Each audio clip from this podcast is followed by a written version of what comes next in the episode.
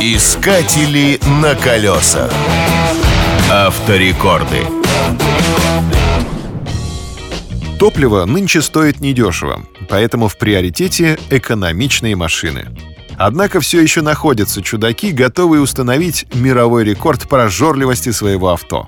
К таковым относится британский инженер Боб Петерсон. Ему удалось создать настоящего пожирателя бензина, которого он патетично назвал «Бентли Метеор». Чудо-машина на сотню километров потребляет 117 литров бензина — для удовлетворения ее аппетита предназначен бензобак емкостью 400 литров. Можно представить, в какую сумму обходится одна заправка. Но это не все. Машине также требуется 57 литров моторного масла, 16 литров трансмиссионного и 64 литра охлаждающей жидкости. Все дело в том, что Петерсон скрестил леопарда с орлом.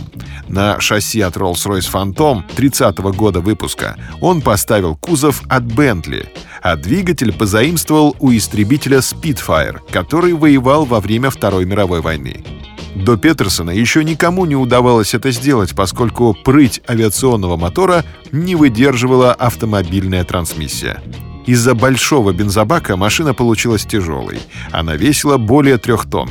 Поэтому двигатель, имея мощность 850 лошадиных сил, не мог разогнать автомобиль быстрее 257 км в час. Для гоночного трека этого было мало, а езда по городу обходилась слишком дорого. В конце концов, Петерсон выставил свое детище на продажу. Можно представить, как трудно было ему найти покупателя. На колесах. Искатели на колесах.